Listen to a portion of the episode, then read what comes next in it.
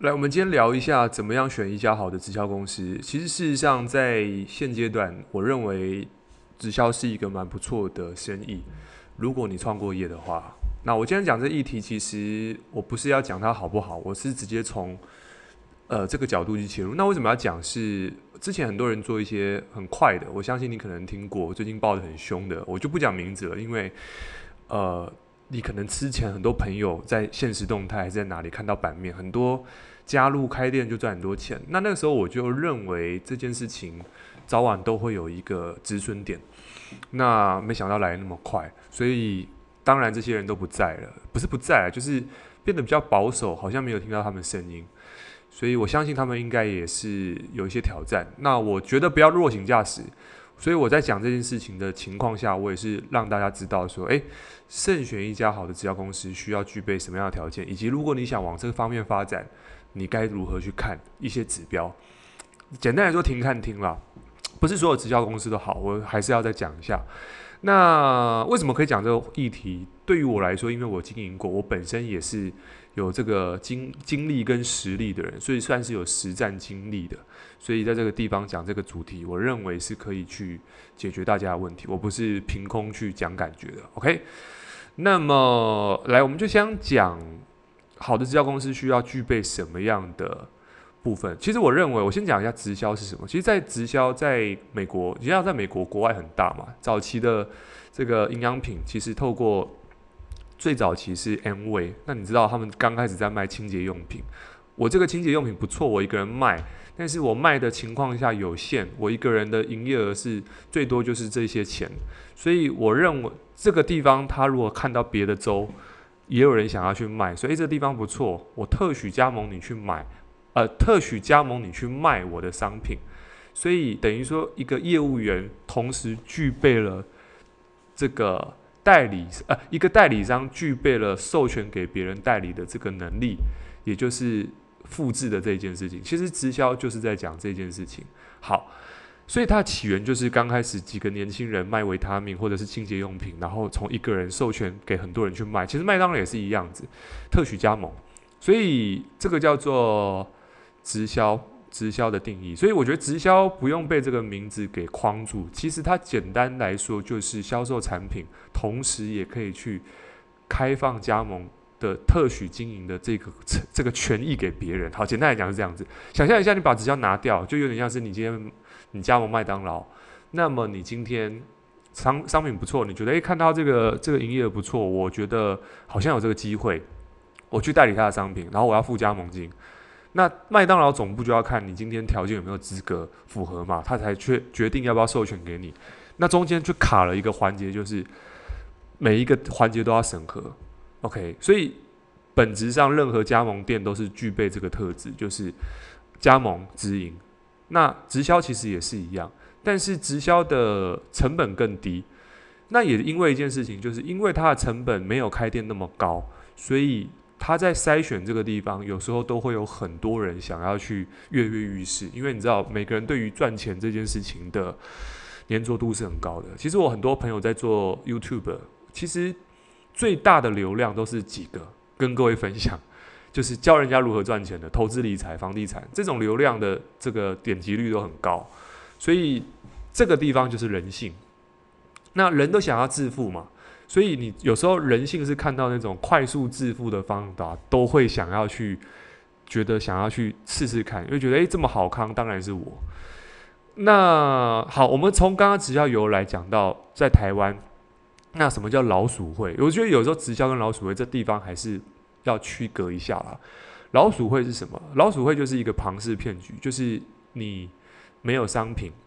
现在好一点有商品，就是早期老鼠会是没有商品的。比如说，它的项目像是这样子，就是我今天告诉你，你买这个东西，那你现在赶快加入，你卖掉的时候可以有百分之两百、两百趴或四百趴的回报。那如果你是，如果你今天投入十万块，你明年拿回去就有四十万。那我问你，你今天会买一股还是买两股？你肯定是刚开始也不确定那么适合，你就可能买个一股。诶，后来发现有赚钱，有赚的钱情况下，你就觉得诶，好像我不会被骗。那接下来发生什么事情？就是你会把你的亲朋好友都开始邀请进去，以及你可能会 all in 进去。那这个时候会发生一件事情，就是所谓的后金补前金，就是加入的人刚开始都是用这个模式，可是到后面他开始收到大笔的金额越来越多的时候，他用后面的钱去补前面的人的奖金的时候，其实有一天会发完。那这个就是所谓的基本的所谓的老鼠会，就是后金补前金的部分。那这个地方其实，在台湾非常多了，不用讲台湾，在很多地方都会有这样的一个状况。所以老鼠会比较算是没有商品，它比较不算是有商品的。那那现在比较进步了，有些人还是会骗，就是公司可能研发一个商品，但是商品的 quality 不是很好，就是可能只是找一个商品，成本低一点点，但是本质上还是用这种概念，就是诶，你找几个人加入，就是打着有产品的名号，但是这个是噱头，但是它的本质是要找到更多的代理商，因为代理商加入要有一个高额的入会费，所以经营者就从入会费去赚取所谓的他的业务就业业务佣金，所以你知道这个收入怎么来的？如果我们拆成商业的角度去看，这件利润的发生，并不是发生在市场上面的买卖，而是发生在加入经营者的。就有点像是我开放加盟给你，我赚你的加盟金。那我要如何有最高的营业额？就是我找到最多的加盟主。那你去想想看，如果我今天我开麦当劳，我产品做得很烂，我一直开麦当劳，我一直告诉别人开麦当劳可以赚钱，结果开了一百家麦当劳，发现麦当劳不好吃，也没有人去买，然后你就会发生什么事情？这些开店的人就会就会就会觉得我没有赚到钱啊。所以他就告诉你说：“诶，这个不行做不好做。”所以他花了一笔钱，但是没得到他要的。所以他最后都会变成是有些人你会听到说：“哦，直销我做过，我做不起来。”那这样的人通常，我不是说所有，但是通常这样的人，你可能是落入到一个比较算是资金盘，或者是以招募为导向的一个直销公司。那我不是说这样不好，因为我觉得直销本质是要走复制，没有错，因为。业务跟直销最大的差别是，业务员你可能你卖一卖一个商品，你的奖金可能比较高，比如说卖车子、卖房子，可能卖卖这些东西的奖金，你可能卖一次，你可能的收入跟奖金就可以过过上一两个月、两三个月，甚至你卖房子卖掉卖掉一间房子，可能半年的收入都有了，这都是有可能的。但是好的直销公司，我先呃，好的直销公司其实。它比较建立是在产品上面，所以什么是产品？就是因为你知道，在市场上面，你你的业务市场再好，你一定最前端就是要有消费者。也就是说，你的公司再好，你没有消费者做基础的消费，那公司怎么会有利润呢？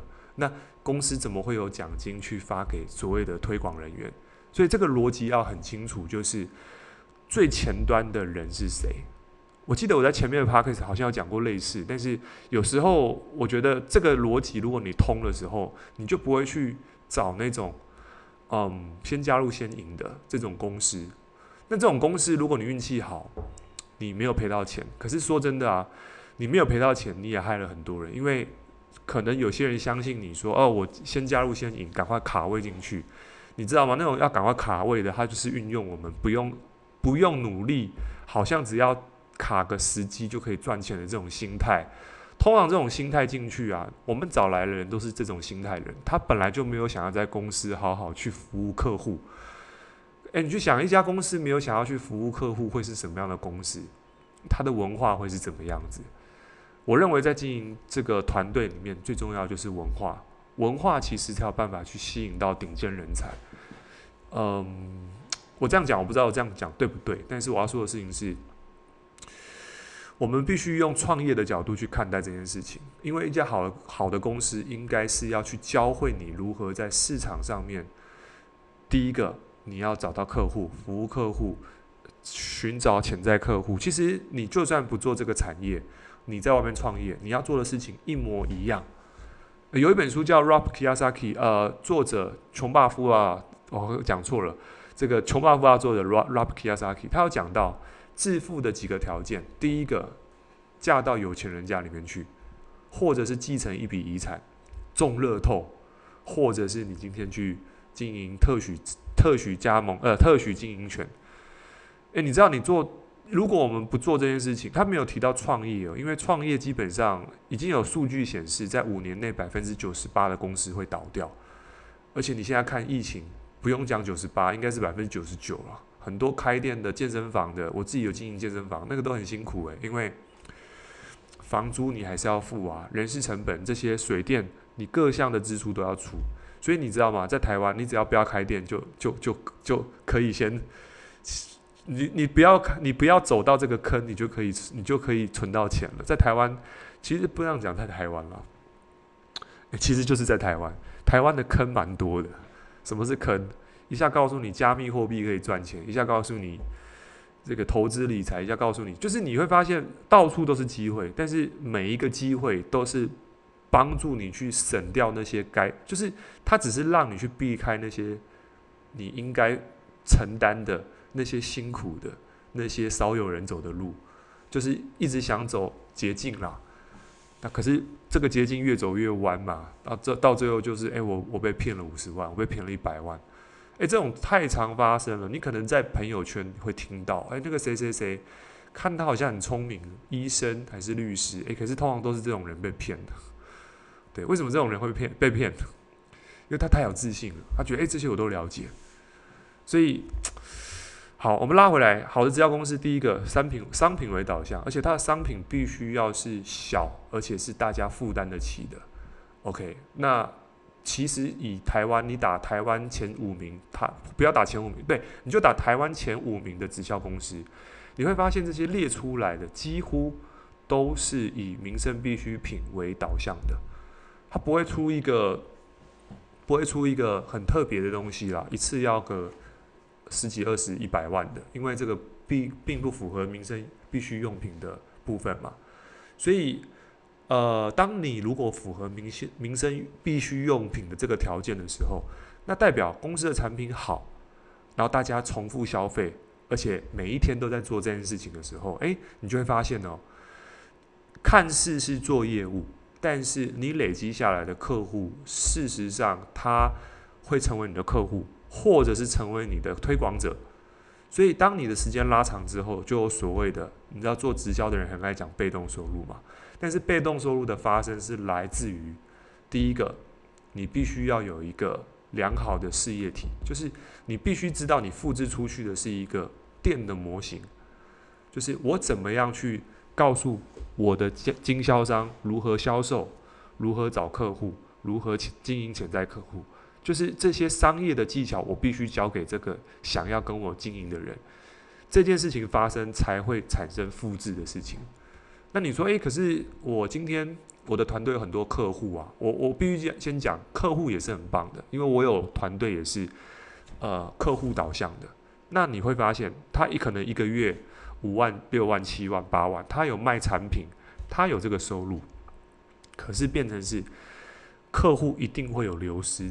因为你创业不可能，你就算是你今天就算是用，大家就算是你现在现在手机你用哪一支？你现在听 Podcast 的，你可能用 Spotify，你可能不是用 Apple 的，或者是你可能是用 Apple 的。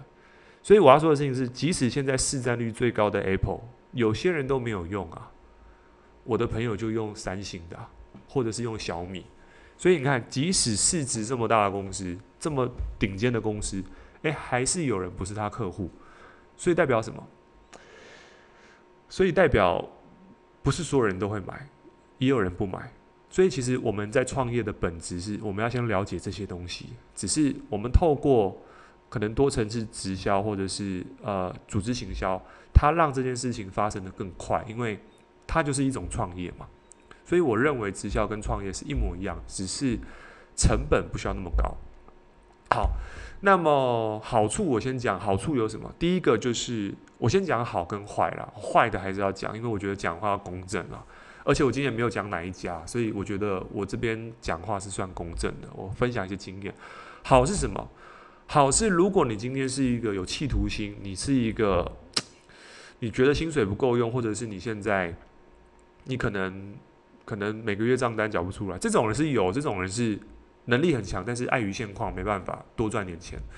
那那他可能就是需要的就是一个机会。那我认为，如果你已经是这种状态的人，你建议不要再去晚上找同质性的工作，因为你找晚上找个同质性工作，多个五千一万，其实我是认为啦，长时间是没办法去影响你的生活品质，最多就是救火而已。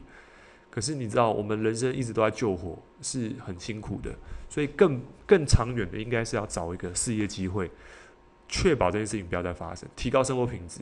OK，那好处就是，嗯，第一个提升，你会遇到很多困难，一定的，因为你。每个人在创业之前没有当过创业的人嘛，他不知道成本怎么控管，他不知道怎么找客户，不知道怎么说话，不知道怎么去去去做时间管理，不知道怎么做情绪管理，不知道怎么做财务管理，这些都不会。那你今天在经营呃，maybe 是一份直销事业的时候，你更需要去把这件事情看重。那当然你说，诶，part time 的人也有 part time 的人，但是你 part time 的人，你也要学习怎么讲话吧。你今天如果讲话都得罪别人，谁要跟你买东西？对，所以其实这条界限以现在来讲，直销这个界限越来越模糊。就是这个字眼，坦白讲，如果你不去讲它，你都是用商品做服务的话，人家也不会 care 这件事情。OK，所以好处还有什么？好处的话就是第一个，你真的做起来的时候，其实你会发现你的客户稳定了，基础稳定了，你的被动收入慢慢会上来。